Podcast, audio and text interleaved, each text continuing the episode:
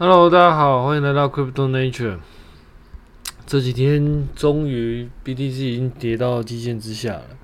看起来现在状况应该就是，呃、开始准备进入，应该是我这个这个节目以来第两个还是第三个沉默开始沉默循环了吧？应该是第二个啦。五一九那个时候如果算第一个的话，这一次应该算第二个，就是比较大的修正，或者说比较大的沉默循环。那当然，我们现在就大概先简单的就是复盘一下目前是什么状况。基本上呢，BTC 应该跌到极限，然后其他的币大概都一起跟着下去这样。然后我手上就是跌的比较超乎预期，大概是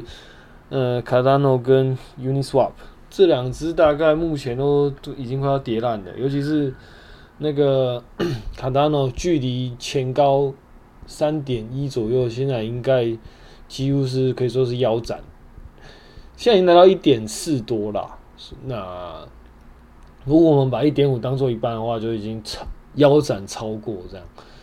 然后其他的像 Solana、那 p o k d o t 啊、ETH 基本上都跌得蛮深的，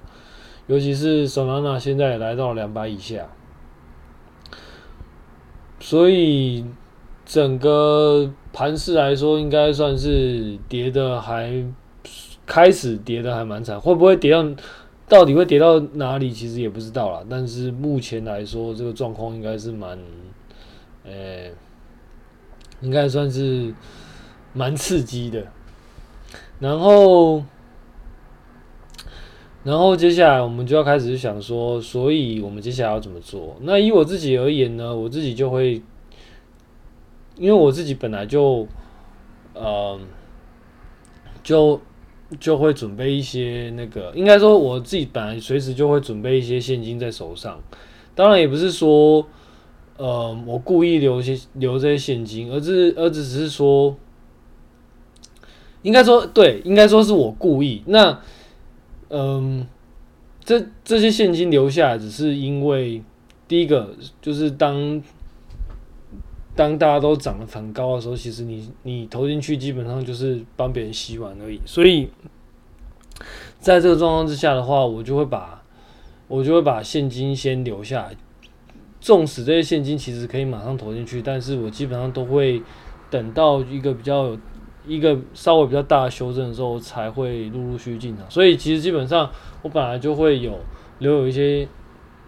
留有一些现金这样。那嗯、但是我如果投到比如说投到股市啊，或者说投到币圈里面的东西，基本上我大概就会想办法把持股，就是把一些就是把部位塞满这样。基本上我如果放到里面的钱，大概就不会故意要留现金，但是。我会准备一些现金是在那个投资以外的。那当然，这个也不算是什么紧急备用金，因为紧急备用金对我来说是另外一个部分。这个比较像是投资准备金啊，那就是就是有这些现金，就等到我觉得嗯开始有一些机会的时候，其实才会陆陆续续加嘛。因为因为对我来说，其实很多标的我都会。看比较长期，那既然是看比较长期的话，我大概就不会就是去追比较短的短线，因为对我来说，假设今天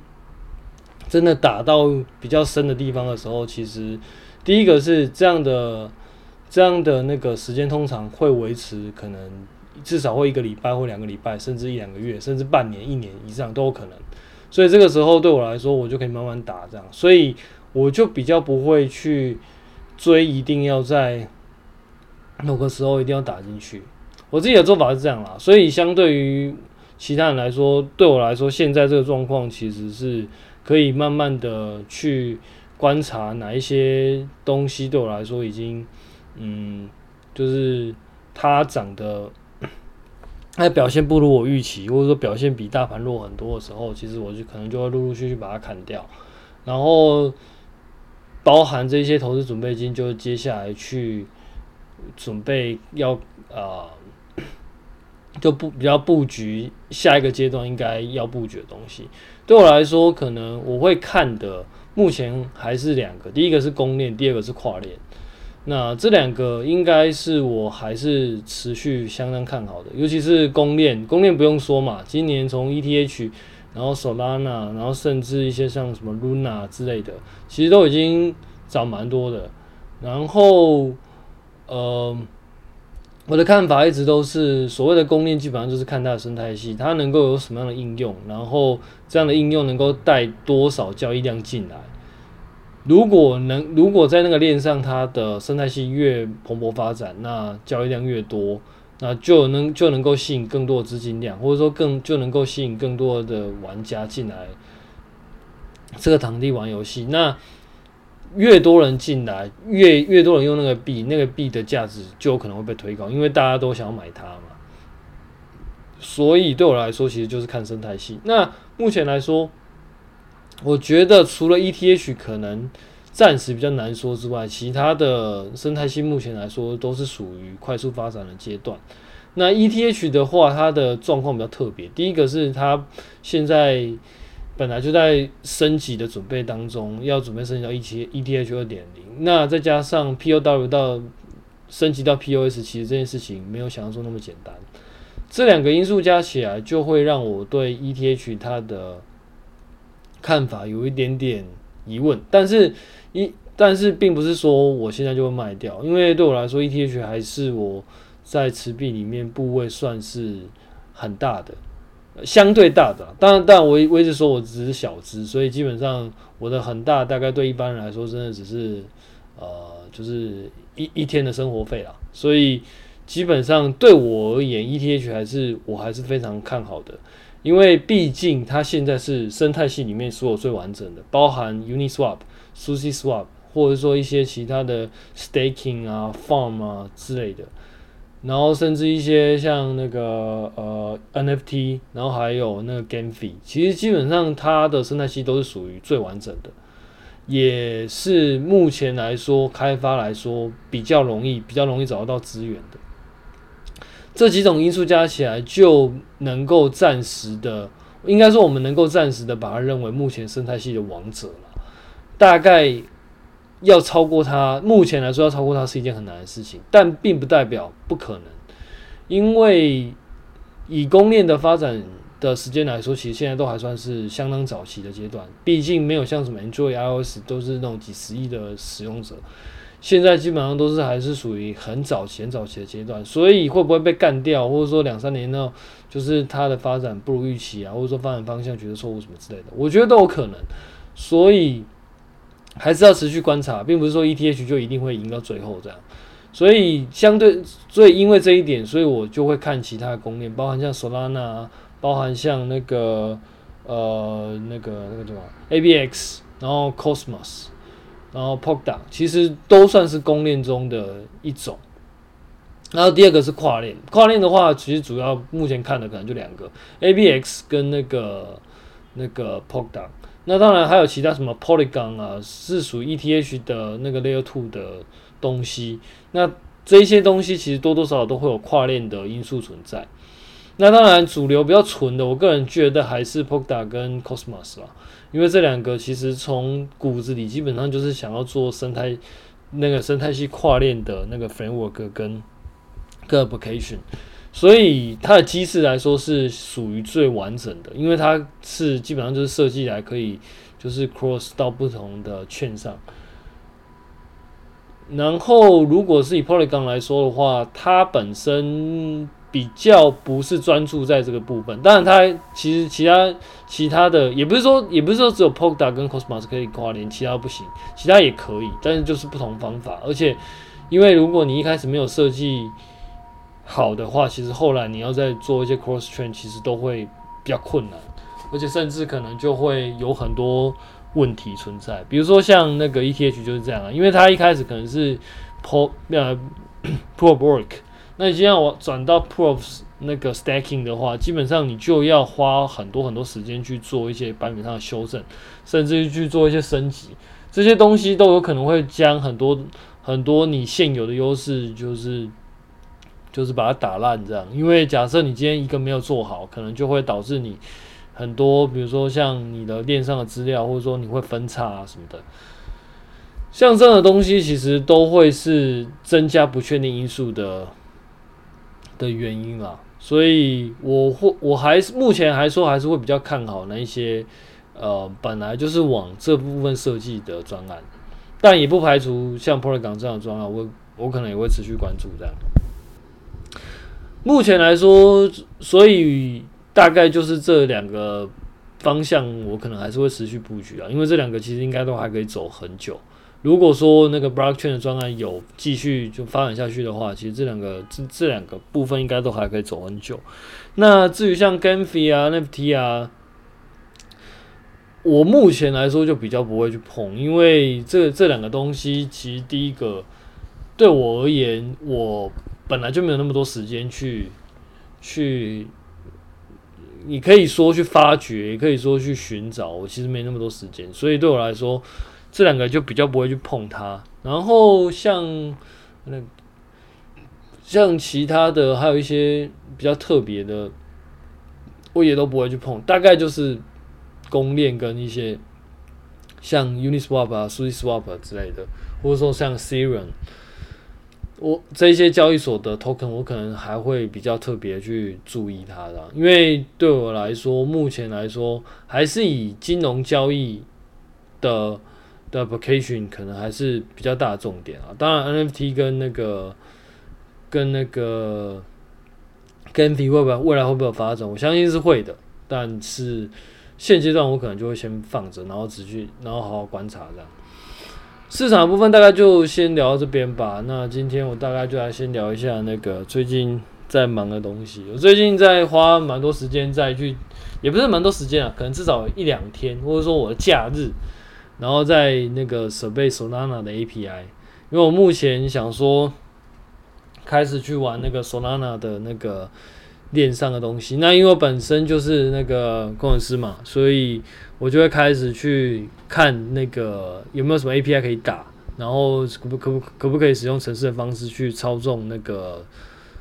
那个 Solana 上面的支付合约，甚至是 Solana 上面的 program 这样，然后去 get 一些 information，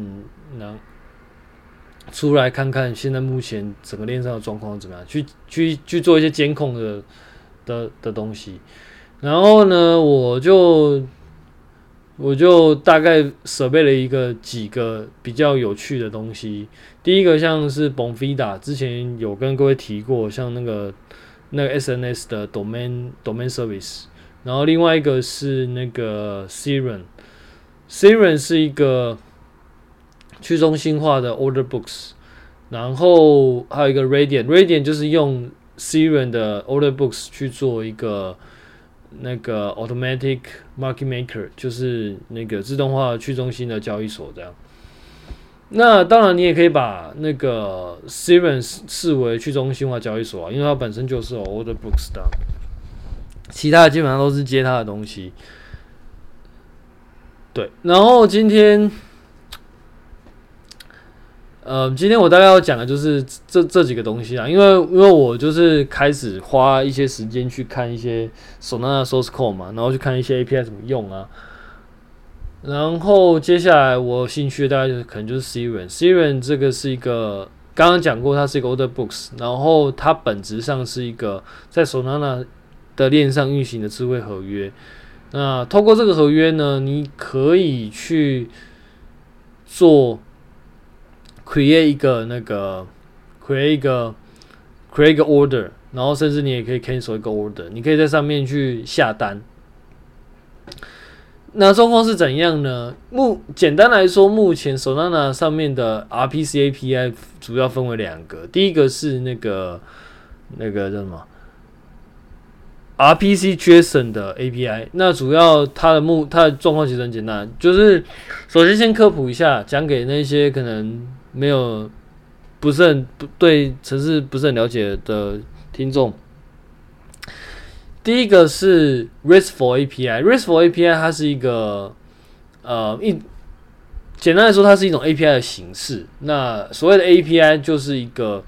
有点像是你今天去拿到一个插头，然后你把你要你为了要充电，然后你把插头插到插座里面，这个插座其实本身可以就可以把它视为一个 API，它是一个 interface。那你透过这个 interface 来干嘛呢？你你这你透过这个 interface 来取电。那这个 interface 它有设计过规格，根据这个规格，我们可以设计对应的插头，比如说这个插座会提供多少电，电流是多少，电压是多少，然后它的形它的那个插头形状可能是什么，都把它定义好之后，然后根据这个定义，这个定义出来的规格，我们可以去去做一个插头。那你透过这个插头呢，就可以在这个插头上去取电。OK，API、的定义是这个样子。那网络上的 API 基本上就是类似的定义，可是它是一个软体做成的东西。也就是说，这个 API 提供出来，你就可以透过这个 API 去做这个 API 提供的功能。比如说有什么功能呢？比如说拿取资料。所以常常会听到什么 RESTful API 啊，或者说那个资料 API，其实都是这个意思。那 RESTful API 本质上它，你可以，它是由一个地，嗯。它是由两个东西都组成的。第一个是它的 endpoint，endpoint 就是你在网页上或者说各个不同的那个呃 service 里面都会有一台 server。那 ser 这个 server 呢会有一个域名，然后有有一个这个 server 本身是一个主机，然后它会 host 一个域名跟 IP，然后透过这域名跟 IP 所连接出来呢，你可以把它称之为一个 endpoint。那在这个域名加 IP 所提供的服务呢，就可以说是一个 API，然后我们丢一些参数到这个 M 跟这个 endpoint，呃，丢这个参数到 endpoint 里面，然后呼叫它某几次 function，等于是我们就在呼叫这个 API 这样。那 RPC 呢是 Remote Process Control，那它的目的其实跟刚刚 RESTful API 是一样的，它的它的做法也是让你可以去呼叫远端的 program 这样。然后它跟 RESTful API 比较比较不一样的，我个人会觉得是，除了定义上我们先不管了，那但但是行为上，我个人觉得是 RESTful API 主要目前主要的用法是拿来拿资料，就是有点像是你去对一个 database 做 query，只是说你你 query 不到 database，可是你从抽象上去知道，哎，你要拿什么资料。可是呢，RPC 不太一样，RPC 是你要呼叫某一个城市，也就是说，你事实上是可以对远端这个城市说，哎，我要呼叫什么东西，那参数是什么？所以这这这个是这两点比较大的不一样。那因为我们不管是 ETH 也好，还是 Solana 也好啊，其实他们本质上都是一个链上的 program。这那这个链上 program 呢？因为你没有办法直接到链上，所以你只能透过这些 API 去呼叫链上的东西。那什么什么是链上的东西呢？通常来说就是所谓的智能合约。以 ETH 来说呢，它有它有它的那个 Smart Contract，然后在 Solana 它有对应的 Smart Contract。那我们现在讲的这 Smart Contract 的一个范例就是 Serum。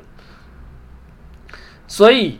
我们刚刚讲这么多，其实只是要阐述一个概念，就是我们透过 RPC 的 API，然后呼叫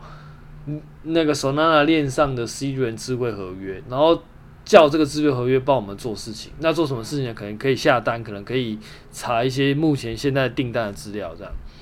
那讲起来很简单啦，呃，其实应该也不简单。其实我讲那么久，大概你也知道，其实其实是蛮有一点点，呃，也不能讲有一点点，应该说。它的实作细节其实是蛮多的，那也不能算简单，因为事实上有很多东西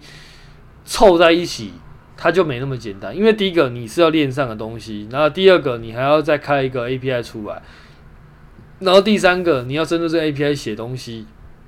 然后第四个你要了解这个规格，然后第五个你还你还要能够在 local 端去 build 一个东西出来，然后去呼叫。所以其实呢。这整件事情加起来，基本上是一个非常庞大的工程。当然，我们现在讲的，我我做的事情不包含就链上的事情，因为链上的事情基本上现在都已经，我们是假设它已经 ready 了。那我们要做的事情就是我们在我们 local 端去开一个城市，然后呢，这个城市里面我要负责写那个呼叫 API 的程式，然后透过这个呼叫 API 的程式去打链上的 API。所以这样综合起来，就是我我我们今天我们今天要讲的所有内容。那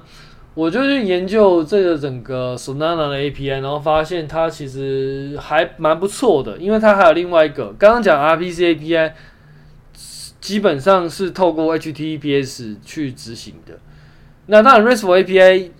目前大致的主流的方法也是透过 HTTPS 去执行的，所以刚刚才说嘛，你一个主机上面有一个 IP，IP 上面有个 domain name，加起来，然后再透过 HTTPS 的方法。基本上就可以形成一个 RESTful API。那 JSON R 呃 JSON RPC API 其实也是一样，它就是透过一个 domain 加一个一个主机，这个主机现在就是链，然后再加上一个 domain name，然后再透过 HTTPS 的方法，那可能就可以形成一个 RPC 的 API。但是另外还有一个比较特别的，它是 RPC 的 WebSocket API。那这个东西呢，就是我们今天要讲的重点。因为 R RPC API 其实有个问题，就是通常来说，RPC API 都会有所谓的 read limit。也就是说，所谓什么叫 rate limit 呢？可能就是会限制你这个 API 在一秒钟同一个 IP 里面能够打多少次。那为什么要做这个限制呢？其实理由几个：第一个，怕你 DDoS；然后第二个，怕你就是怕你打太多 request，然后。让这个 service 一直在为你提供服务，但是就没没有办法为其他人提供服务。本质上就是 DDS DDoS 的一种啊，因为你一直打一直打一直打，然后他必须要他为了要去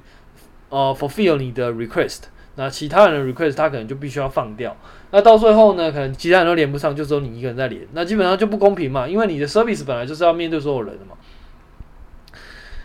因为这个状况呢，所以通常我们会下 rate limit。那比较常有的可能就是一秒十个 request，或者说什么呃两百个 millisecond 里面不能打超过三个 request 之类的，就是看你的 service 的状况而定这样，然后看你有多少钱呢、啊？因为基本上你的 rate limit 要设的越宽，也就是说你的 rate limit 要设的越呃没有那么严格，就比如说你可能可以一一个 mill second 打打打一个 request。我我只举例啊，因为一个 millisecond 打一个 request 基本上是很恐怖的事情，就是也就是说你一秒一秒内你就可以打一千个 request，那状况是什么呢？假设一分钟你大概就可以打六万个 request，这是非常可怕的一个数字。所以通常来说呢，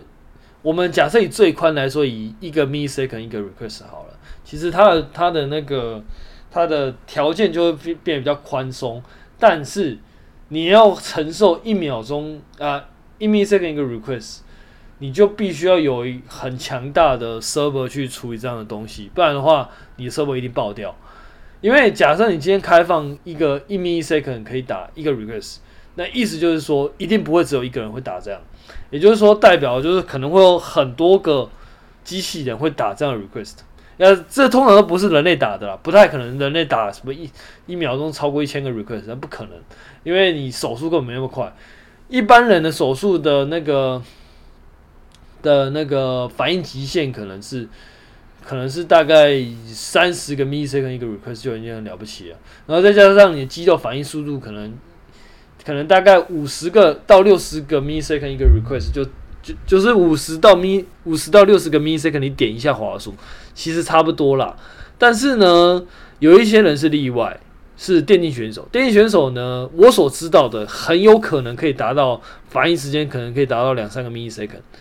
那就但但但是那不能不太可能可以持续一直持续了，而且电竞选手的那个职涯是有是有其生命的限制的，时时间限制啊，也就是说可能这样的巅峰的 latent 它的那个反应速度大概只能够维持个两三年。一旦呢，可能到二十几岁之后，可能就不一定有办法达到这种反应速度。所以，嗯，一般来说，那个 rate limit 的，你当你下来越松的时候，你就代表你的 server 其实就要越强大，不然的话，你大概 server 就会爆掉。那讲那么多呢，其实就是为了要限制某一些机器人的打法，或者说。拿取资源的频率，所以我们会限定这样的东西。那这样的东西对于某一些状况来说，就比不一定是一个不一定是一个优点。比如说，假设你想要及时的知道状况的话，其实你开这个东西就会比较有问题，因为你没有办法你不知道什么时候资料更新，所以你唯一的方法就是一直打。但是如果你一直打，就会超过 ready meet。所以另外一个比较好的做法呢，可是就是透过 WebSocket。哦，那个 WebSocket 呢，它是另外一种相对于 HTTPS 的一种另外一种，嗯，应该是说，对，它是相对 HTTPS 的另外一种协定。那它其实基本上也是走 TCP/IP 的 Socket 这样。它可以走 TCP/IP，也可以，应该也可以走 UDP 啦。只是说我们现在拿 TCP/IP 来做一个比喻，这样，因为它可以，因为它的主要的特色是，你等于是我我们以刚刚讲的那个 RESTful API 或者说 JSON API 好，就有点像是说你今天去，你今天去银行办事情，然后你为了要拿资料。然后你就跟柜台说：“哎，我要这份资料。”然后他拿给你。但是假设今天如果排队的话，就是有很多人的话，那你不知道什么时候轮到你，所以你只能一直去问：“哎，我的资料好了没？我的资料好了没？我的资料好了没？我的资料好了没？”那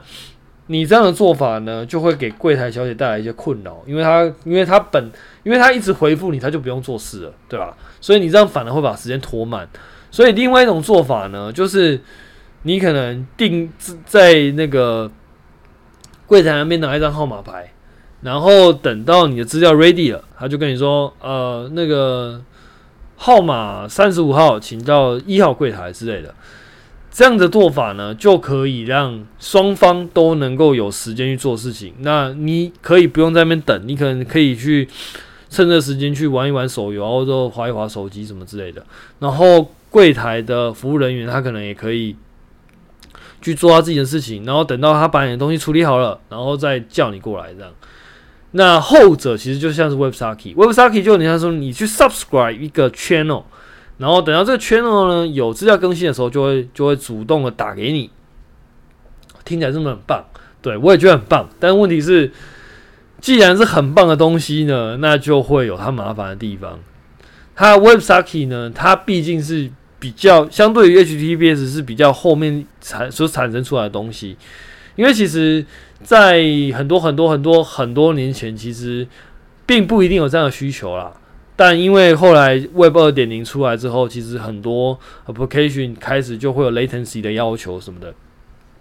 所以就越来越会有这样的要求。比如说像是一些呃游戏的排行，或者说一些比较需要及时更新的数据。或者说，像是我想一下哦，像是比如说你在中呃双十一，它上面有某一些资讯，可能你都需要及时更新。如果你没有办法及时更新的话，就是你的网页如果没有办法及时更新的话，可能使用者并不一定知道现在那一些那个库存的那个东西的库存到底到多少。但是呢，如果你一直打你你一直你的 Web 一直去。fetch 资料就是打 request 去 fetch 资料，你有可能会瘫痪整个伺服器。这样的话，反而你速度不会太快，因为因为你一直你瘫痪了，大家都不用玩了嘛。所以 WebSocket 在这个状况就可以比较好的派上用场。我有很多台 server，那这这这几台 server 应该说我有很多台网页的网页端的 client，然后这些网页端的 client 呢，就跟 Web 这个 WebSocket 伺服器去 subscribe 一个 channel。然后等到这个资料更新的时候呢，他就跟你说：“哦，现在资最新资料是什么？”这样子的状况呢，就比较能够去 handle 某一些比较复杂的 application。嗯，但因为是这个状况，所以因为它比较久才出来，所以它的想当然，它的那个很多实作的细节就没有像 HTTPS 那么广泛。然后资源度也没有那么高，所以在那个在这一次的过程之中，真的是吃了蛮多苦头。Solana 它的 API 设计是这样：你通过 RPC API 的时候呢，你可以去 get account info。那这个 account info 呢，就是整个整个嗯整个 Solana 链上，你每一个几乎啦，目目目前我所了解的是。比如说，你一个钱包可能就是一个 account，然后你一个合约可能就是里面会有一个 account。那当然，一个合约并不是并不是代表它只有一个 account，只是说它可能至少会有一个 account。那这个 account 里面可能还可以连接其他 account 这样。那这个 account 呢，就是你可以透过这个 account 去拿到链上的资料。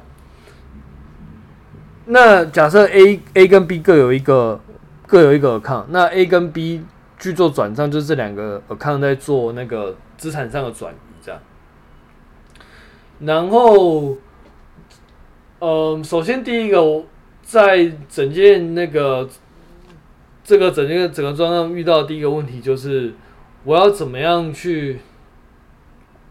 拿到那个 Serum 它的他的那个 account 资料？那光这一点呢，其实就已经让我吃足了苦头。首首先第一点，它的那个它的那个 public key，也就是说你的 address 的对应的 public key。就是这很靠北，他那个就是我一开始是用那个呃 by 呃 byte 的 data，然后塞进去，然后他说不行，然后他说什么长度不符啊，所以呢我找了老半天，然后后来发现那个可以用 str 转过去，然后就可以用找到 public key。那我本来以为这样就结束了，但但没想到打到那个 websocket 之后拿出来，结果只是一个，就是刚好只是一个资料这样。然后接下来，接下来，因为因为因为整个资料其实并没有所谓的那个 order books 的资料，然后就在开始在想说，那我应该要怎么办？然后呢，我就去翻那个 GitHub 里面 Serum 的 code，我就发现其实，因为应该是我翻的不止一份了，我翻了 Serum 的那个 contract 的 code，然后我翻了 Serum TypeScript code。然后还有一个东西叫做 PySerum，就是用 Python 去，就应该说那个是 Python 的，